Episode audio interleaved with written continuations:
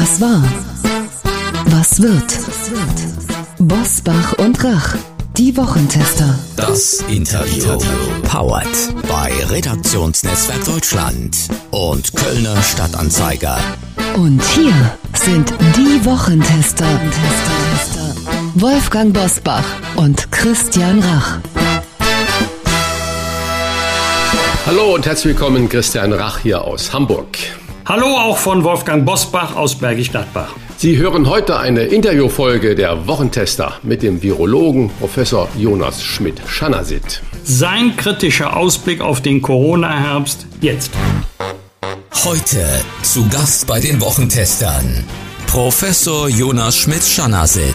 Für den Virologen vom Bernhard-Nocht-Institut für Tropenmedizin steht fest, die vierte Corona-Welle wird nicht mit den bisherigen Wellen vergleichbar sein. Als wir im November zuletzt mit ihm gesprochen haben, ging Deutschland gerade in einen langen Winterlockdown. Wir brauchen heute noch einmal seinen Rat, weil der Sommer verstörende Signale sendet. Mit rasant steigenden Inzidenzwerten in den Niederlanden, Griechenland oder Spanien, auch in England. Wir wollen wissen, worum es geht. Auch in Deutschland verdoppeln sich die Infektionszahlen. Bundesgesundheitsminister Jens Spahn hat diese Woche vor einer Inzidenz von 800 bereits im Oktober gewarnt. Da fragen sich viele, wie schlimm wird diese vierte Welle? Fragen wir deshalb einen Fachmann, Professor Jonas Schmidt-Schanasit, Virologe am Bernhard-Nocht-Institut für Tropenmedizin an der Uni Hamburg. Herzlich willkommen bei den Wochentestern, Herr Professor. Ja, hallo, Groß ich freue mich sehr. Großbritannien hat in dieser Woche mit einem Freedom Day fast alle Corona-Maßnahmen beendet, trotz hoher Fallzahlen bei der Delta-Variante. Ist das fahrlässig oder vernünftig? Naja, Sie wissen ja, ich bin da immer sehr zurückhaltend, wenn es darum geht, über andere Länder zu urteilen. Und das ist meines Erachtens auch der richtige Weg. Ähm, wir können uns das angucken. Ähm, wir können das diskutieren, das finde ich auch in Ordnung, aber die Frage, ob das fahrlässig ist oder nicht, müssen letztendlich die Briten, die das auch intensiv diskutieren, selber beantworten. Und wir müssen ja sehen und schauen, wie sich die Situation jetzt entwickelt. Andere Länder, die ähm, eine, sag ich mal, ja, nicht vielleicht ganz so hohe Infektionszahlen haben, aber auch in die Richtung gehen, haben sich anders entschieden, zum Beispiel wieder bestimmte Maßnahmen einzuführen. Was aber hier ganz wichtig ist zu betonen, dass wir, auch wenn wir von einer vierten Welle sprechen, natürlich die vierte Welle überhaupt äh, sich grundsätzlich von einer bisherigen zweiten und dritten Welle unterscheidet, nämlich in dem Sinne, dass die Inzidenz sich komplett äh, von den schweren Verläufen und den Krankenhauseinweisungen entkoppelt hat. Insofern kann es sein, dass wir sehr ho hohe Inzidenzen sehen, aber das, was klinisch auffällig wird, und das ist das hauptsächlich entscheiden. Ich möchte es mal so betonen. Das hat sich eben ähm, grundlegend geändert und ein wichtiger Punkt, warum das so ist, ist natürlich die hervorragend wirksame Impfung, die schwere und tödliche auch mit der Delta-Variante nach wie vor sehr gut verhindert. Also wenn wir jetzt dann die Worte von äh, Jens Spahn hören, der sagt, es könnte sein, dass wir schon eine Inzidenz von 800 im Oktober haben und dann nicht nach Großbritannien oder in andere Länder schauen, sondern auf Deutschland schauen, müssen wir die Frage diskutieren, wie lernen wir mit dem Virus zu leben? Sie haben gerade ja schon gesagt, der Inzidenzwert ist eigentlich entkoppelt von den schweren Fällen und dann natürlich resultierend die Frage, müssen wir uns vom Inzidenzwert dann als Maß aller Lockdowns irgendwie verabschieden? Ja, als Maß aller Lockdowns, ähm, das war ja, ja meiner Ansicht nach nie und sollte es auch nicht sein. Ähm, dann kommt ja auch immer das Argument, ja, man hat auch auf die anderen Zahlen geschaut, aber im Gesetz steht nun mal die Inzidenz und auch äh, in vielen Medienformaten wurde die Inzidenz natürlich immer als der Bezugspunkt äh, herangezogen. Ähm, dass die Inzidenz eben mit vielen, vielen Problemen einhergeht, also angefangen davon, wie viel teste ich wo, ähm, bis zu eben anderen Punkten, die letztendlich das Infektionsgeschehen nicht so abbilden, um eine gute Entscheidungsgrundlage zu haben. Ähm, das ist gerade auch den Kollegen, die sich seit Jahrzehnten in dem Bereich äh, letztendlich ähm, sich damit befassen, wie man so etwas macht, immer klar gewesen. Aber das ist jetzt noch umso stärker, je stärker die Impfungen eben voranschreiten. Insofern äh, ist es ganz richtig, dass man hier auf die Hospitalisierung, aber eben auch ähm, auf die vor allen Dingen symptomatischen ähm, Verläufe schaut. Und wenn wir hier nach Deutschland schauen, ist es eben so, dass natürlich bei einer hohen Inzidenz wir uns fragen müssen, welche Konsequenz hat das genau für diese Fragestellung? Und da kommen wir wieder ganz schnell zu dem Punkt, dass wir sagen, sind denn die Alten- und Pflegeheime, die vulnerablen Populationen, also das sind ja hauptsächlich auch die Älteren, sind die denn auch bei höheren Inzidenzen oder ich will mal sagen beim höheren Infektionsgeschehen ausreichend äh, geschützt? Das ist meines Erachtens die entscheidende Frage für den Herbst und damit einhergeht die Frage, brauchen diese Menschen eine Auffrischimpfung? Diese Frage muss jetzt dringend in den nächsten Wochen und Monaten beantwortet werden. Sie ist nicht trivial, weil wir ja durchaus unterschiedliche Impfschemata in Deutschland ähm, ja, zur Anwendung gekommen sind. Also zweimal Astra, einmal Astra, einmal BioNTech, zweimal BioNTech, zweimal Moderna und so weiter und so fort.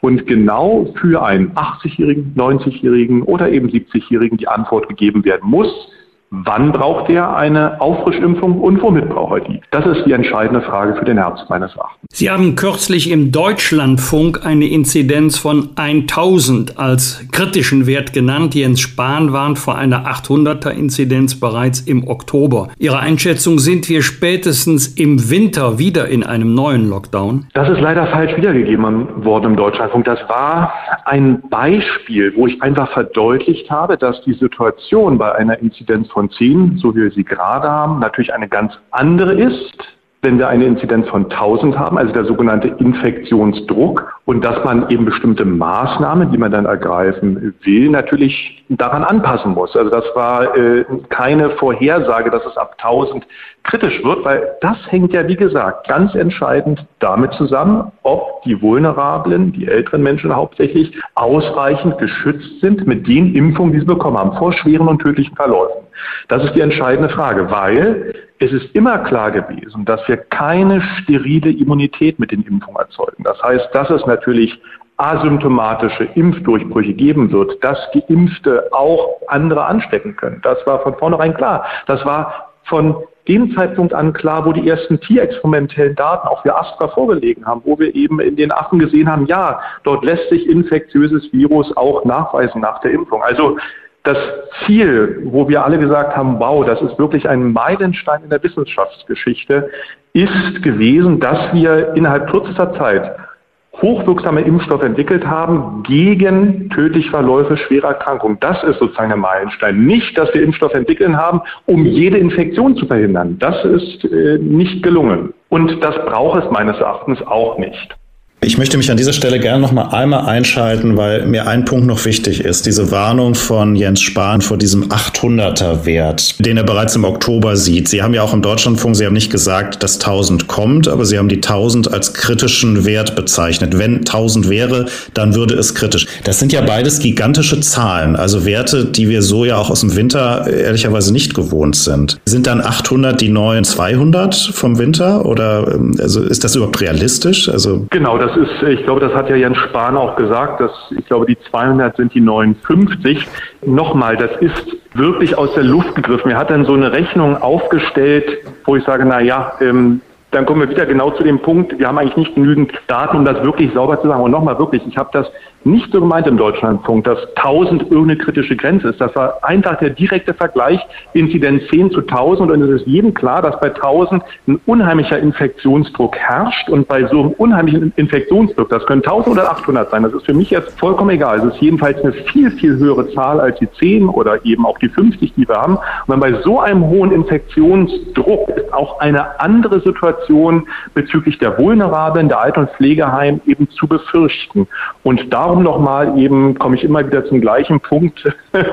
Tut mir leid, das ist für mich aber der entscheidende, äh, eben die Auffrischimpfung genau für diese Personengruppe. Ne? Und es ist eben nicht unwahrscheinlich oder ausgeschlossen, dass wir solche Inzidenzen auch erreichen können, wenn man sich zum Beispiel als Gesellschaft dazu entschließt, alle Maßnahmen, wie in Großbritannien, den sogenannten Freiheitstag, ähm, dass wir einen ähnlichen Weg gehen als Gesellschaft, dann ist das durchaus ähm, nicht abwegig, dass man so eine Inzidenzen erreicht. Okay, dieser Wert hat aber dann eine andere Bedeutung durch die Richtig. hohe Impfquote. Richtig, dieser Wert muss vollkommen anders ähm, sozusagen eingeschätzt werden als natürlich in der ersten, zweiten und dritten Welle. Das ist klar. Nochmal, der Impffortschritt ist das Entscheidende, dass wir eben die Älteren geimpft haben. Insofern gibt es dort nicht mehr diesen direkten Zusammenhang. Nur man kann das ja eben nicht in, in so unendlich steigern. Schauen Sie auch bei einer Inzidenz von 10.000 ist natürlich dann die Wahrscheinlichkeit, dass eigentlich junge, gesunde Menschen auch mal schwer erkranken, obwohl das sehr selten ist, tritt natürlich dann viel, viel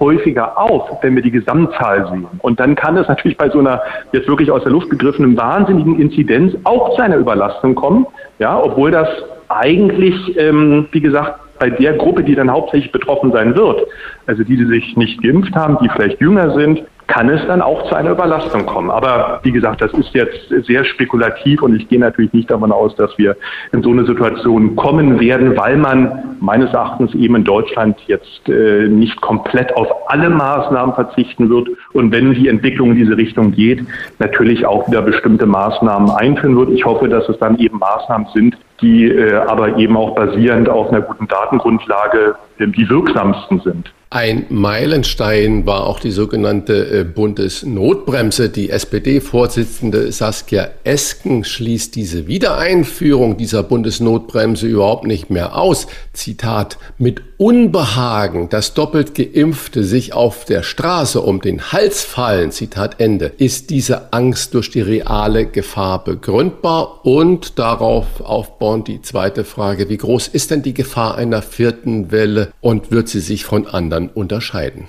Genau, das, was ich schon gesagt habe. Es ist durchaus wahrscheinlich, dass es eben zu einer Anstieg der Inzidenz kommen wird. Das Szenario, was wir in Großbritannien sehen, das Szenario, das, was wir auch in den Niederlanden sehen. Nichtsdestotrotz hatten wir in Deutschland auch immer andere Maßnahmen und haben auch bestimmte Maßnahmen natürlich viel länger fortgeführt als andere Länder. Also auch hier nochmal der Blick in andere Länder ist interessant, aber natürlich nie eins zu eins auf Deutschland äh, zu übertragen.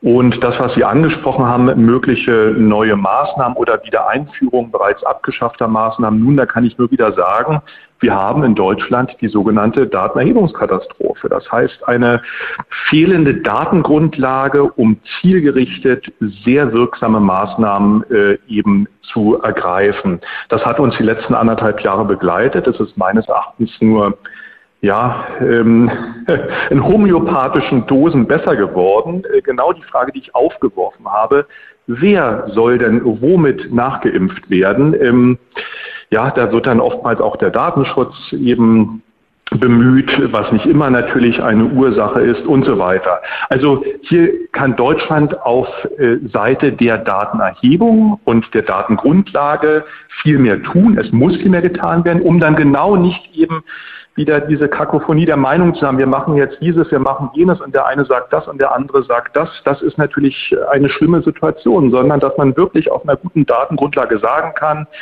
das ist das, was jetzt auch evidenzbasiert wissenschaftlich gezeigt hat, eine hohe Wirksamkeit, ohne dass wir große Kollateralschäden bei sehr kleiner Wirkung in Kauf nehmen müssen. Schauen wir trotzdem mal in die Nachbarschaft. In Großbritannien sind äh, knapp 70 Prozent der Erwachsenen vollständig geimpft, in Deutschland nur knapp 50 Prozent, 60 Prozent bei uns mindestens einmal. Reicht das aus, um vor der Delta-Variante keine Angst mehr haben zu müssen? Und äh, bei welcher Impfquote besteht nur noch eine geringe Gefahr? Ja, auch wieder eine sehr schwierige Frage, aber letztendlich die gleiche Antwort, auch wenn wir uns hier über bestimmte Zahlen streiten können, ob das jetzt 85 Prozent sein sollen oder 95 Prozent. Es ist einfach so, je mehr Erwachsene sich impfen lassen und vor allen Dingen vollständig geimpft sind, desto besser ist es, desto besser schützt man die Menschen, die sich nicht impfen lassen können, für die es auch noch keine guten Impfstoffe gibt, wenn ich jetzt gerade eben auch an die Kinder denke. Also ähm, das ist letztendlich das, was nach wie vor das Entscheidende ist. Und ich kann nur jeden dazu auffordern, sich eben impfen zu lassen, wenn man, wie gesagt, diese Erkrankung noch nicht durchgemacht hat. Dort gibt es ja durchaus auch unterschiedliche Strategien. Bei uns in Deutschland eben mit der Nachimpfung nach sechs Monaten kann man auch diskutieren, ob nicht eine eben natürlich durchgemachte Infektion nicht noch einen längeren, vielleicht besseren Schutz äh, gibt. Aber wir haben ja glücklicherweise jetzt auch keinen Impfstoffmangel mehr in Deutschland. Insofern kann man hier, denke ich, auch ähm, dieses Schema beibehalten. Also das ist die alles entscheidende Frage und ich glaube, diese Diskussion, ob wir jetzt 85 oder 90 Prozent erreichen sollen, man sollte sich nicht auf diese Zahlen fokussieren. Da sind einfach so viele Faktoren, die eine Rolle spielen, um diese Zahl zu erreichen oder nicht zu erreichen. Schon alleine sozusagen, wie lange denn der Schutz nach einer Impfung anhält. Also genau das, was wir am Anfang jetzt diskutiert haben. Wen muss ich nachimpfen im Herbst? Damit die wirklich vor schweren tödlichen Verläufen sehr, sehr, sehr gut geschützt sind. Das spielt ja alles damit rein. Und das sind so komplexe Zusammenhänge, dass wir einfach diese einfache Antwort, wir müssen irgendwie 85 Prozent erreichen, nicht geben können. Auch die Dunkelziffer, wie viel haben es unbemerkt durchgemacht? Wann haben sie es unbemerkt durchgemacht? Das spielt alles in diese Zahl hinein. Und insofern wäre ich da ganz vorsichtig jetzt zu sagen, die 90 Prozent ist es. Und dann haben wir es geschafft. Das ist natürlich Murks. Im vergangenen Jahr sollen vor allem Urlaubsrückkehrer für einen rasanten Anstieg der Fallzahlen gesorgt haben, wenn sie nun in die klassischen Urlaubsländer schauen, wo im Alltag kaum Masken getragen werden. Was bedeutet das für den Herbst oder was befürchten Sie vor den Herbst oder müssen wir diesbezüglich keine Sorgen haben? Naja, also es ist so, dass man das natürlich nicht aus dem Ruder laufen lassen darf. Ähm, das hat uns ja das letzte Jahr gezeigt. Das heißt, es ist hier durchaus sinnvoll, dass Reiserückkehrer äh, eben auch äh, getestet werden, gerade wenn sie natürlich eine Symptomatik haben. Das ist letztendlich das, was man aus der Situation letztes Jahr gelernt hat. Und man muss eben die Einträge so gering wie möglich halten, die möglichen Superspreader-Events, die aus diesen Einträgen letztendlich hervorgehen, relativ oder sehr, sehr schnell eben aufdecken. Das heißt, hier auch die Kapazitäten des Gesundheitsamts oder der Gesundheitsämter wieder fokussieren. Weil es wird die Situation kommen, dass die Gesundheitsämter natürlich wieder an die Belastungsgrenzen kommen, was die Nachverfolgung betrifft. Und darum ist es hier auch wichtig, wieder zu sagen, wo soll ich denn nachverfolgen und welche Personengruppen sind hier besonders wichtig. Und da ist auch wieder ganz klar Altenpflegeheime, die besonders gefährdeten Superspreader-Events. Das heißt, ich muss nicht unbedingt den 30-jährigen Kerngesunden nachverfolgen, wenn ich nicht ausreichende Kapazitäten habe, sondern die, wo es wirklich Not tut. Das heißt, wenn ich Ausbrüche in Krankenhäusern, Altenheim und Pflegeheimen habe, das ist wieder das Entscheidende im Herbst. Das Entscheidende im Herbst wird natürlich auch sein, wie lange wird uns, ich sag mal, Corona, obwohl es ja nicht äh, korrekt ist, Coronaviren gibt's ja zuhauf und schon immer, aber wie lange wird uns die jetzige Corona-Welle denn noch beschäftigen? Es wird weitere Wellen geben. Das Virus wird ja nicht mehr verschwinden. Das ist ja klar. Es ist ein zoonotisches ähm, Virus. Also es kommt auch im Tierreich vor, kann auch auf Tiere wieder übertragen werden. Also es wird uns unser ganzes Leben weiter beschäftigen. Natürlich nicht in dieser Intensität. Es wird ja endemisch werden. Und dann wird es wie andere Erkältungsviren eben zyklisch auftreten. Wahrscheinlich, wie gesagt, in den Wintermonaten häufiger als in den Sommermonaten. Und das ist letztendlich die Situation, mit der wir dann in Zukunft umgehen müssen. Und nochmal, wir haben hervorragende Impfstoffe, das ist ein Meilenstein und äh, das ist letztendlich der Durchbruch gewesen, diese Pandemie äh, zu bezwingen und den Schrecken zu nehmen dieser sehr schweren tödlichen Verläufe, weil wir diese Menschen eben mit den verfügbaren Impfstoffen sehr gut schützen können vor diesen schweren und tödlichen Verläufen. Und das wird in der Zukunft auch so sein. Das wird nicht wegfallen. Die Impfstoffe werden nicht von heute auf morgen unwirksam werden. Das wird so nicht passieren. Bedeutet Leben mit Corona, dass künftig diejenigen, die sich nicht impfen lassen wollen oder die noch nicht geimpft sind, mehr oder weniger empfindliche Einschränkungen des Lebens in Kauf nehmen muss, müssen, zum Beispiel durch Zutrittsverbote und befürworten Sie selber Sanktionen für Nichtgeimpfte? Das ist natürlich eine ganz schwierige Frage, auch eine rechtliche Frage, das wissen Sie ja besser als ich, Herr Bosbach. Ähm, wir müssen das als Gesellschaft beantworten. Ich als Jonas Schmidt-Schanaset kann nur sagen, wenn jeder ein Impfangebot bekommen hat, ist für mich der Endpunkt der Maßnahmen und auch der Pandemie erreicht. Jeder hatte damit die Chance, sich zu schützen. Das heißt wiederum nicht, dass wir in besonderen Bereichen, in Krankenhäusern zum Beispiel in Alten- und Pflegeheimen, besondere Maßnahmen ergreifen müssen, um die Menschen zu schützen, die sich eben dort zum Beispiel nicht impfen lassen können und die nicht anders geschützt werden können. Also Maskenpflicht zum Beispiel in bestimmten sehr gefährdeten Bereichen. Das ist eine ganz andere Frage Aber wie gesagt, ich rede jetzt darüber, zum Beispiel über den Personennahverkehr und eine dauerhafte Maskenpflicht im Nahverkehr für Menschen, die sich eben nicht impfen lassen. Also das halte ich für hochproblematisch. Das ist eine Diskussion, die wir führen müssen. Die kann ich natürlich nicht beantworten. Das ist jetzt meine Meinung gewesen. Wie gesagt, ich finde den Punkt, wenn alle Menschen ein Impfangebot erhalten haben, das ist für mich letztendlich der Endpunkt in der Pandemie, wo wir dann eine Diskussion äh, führen müssen, wie gehen wir prinzipiell mit Gesundheitsrisiken um? Denn dass hier eine massive Schieflage bezüglich anderer Gesundheitsrisiken eingetreten ist, ist doch jedem klar. Das heißt, wie verhalten wir uns mit Rauchern, mit Diabetes, mit Alkohol? Ähm, das muss doch dann auch in die Diskussion eingeschlossen werden. Wir können uns hier nicht nur auf ein einziges Virus, auf eine Erkrankung fokussieren. Das geht ja vollkommen an der Realität in Deutschland vorbei. Die vierte Welle lässt sich nicht mit der zweiten und dritten vergleichen, das sagt der Hamburger Virologe Professor Jonas Schmidt-Chanasit. Und er hat uns erklärt, ob oder wie viele Sorgen wir vor dem Corona-Herbst haben müssen. Wir bedanken uns ganz, ganz herzlich für Ihre Einschätzung. Sehr gerne. Bis bald. Tschüss. Danke. Tschüss. Tschüss. Das waren die Wochentester, das Interview mit Unterstützung vom Kölner Stadtanzeiger und dem Redaktionsnetzwerk Deutschland. Wenn Sie Kritik, Lob oder einfach nur eine Anregung für unseren Podcast haben, schreiben Sie uns auf unserer Internet- und auf unserer Facebook-Seite. Fragen gerne per Mail an kontakt@diewochentester.de und wenn Sie uns auf einer der Podcast-Plattformen abonnieren und liken, freuen wir uns ganz besonders. Danke für Ihre Zeit. Die neue reguläre Folge hören Sie am Freitag, Punkt 7 Uhr. Bitte die Wochentester einschalten. Was war? Was wird? Wolfgang Bosbach und Christian Rach sind die Wochentester. Ein maßgenau Podcast. Powered bei Redaktionsnetzwerk Deutschland und Kölner Stadtanzeiger.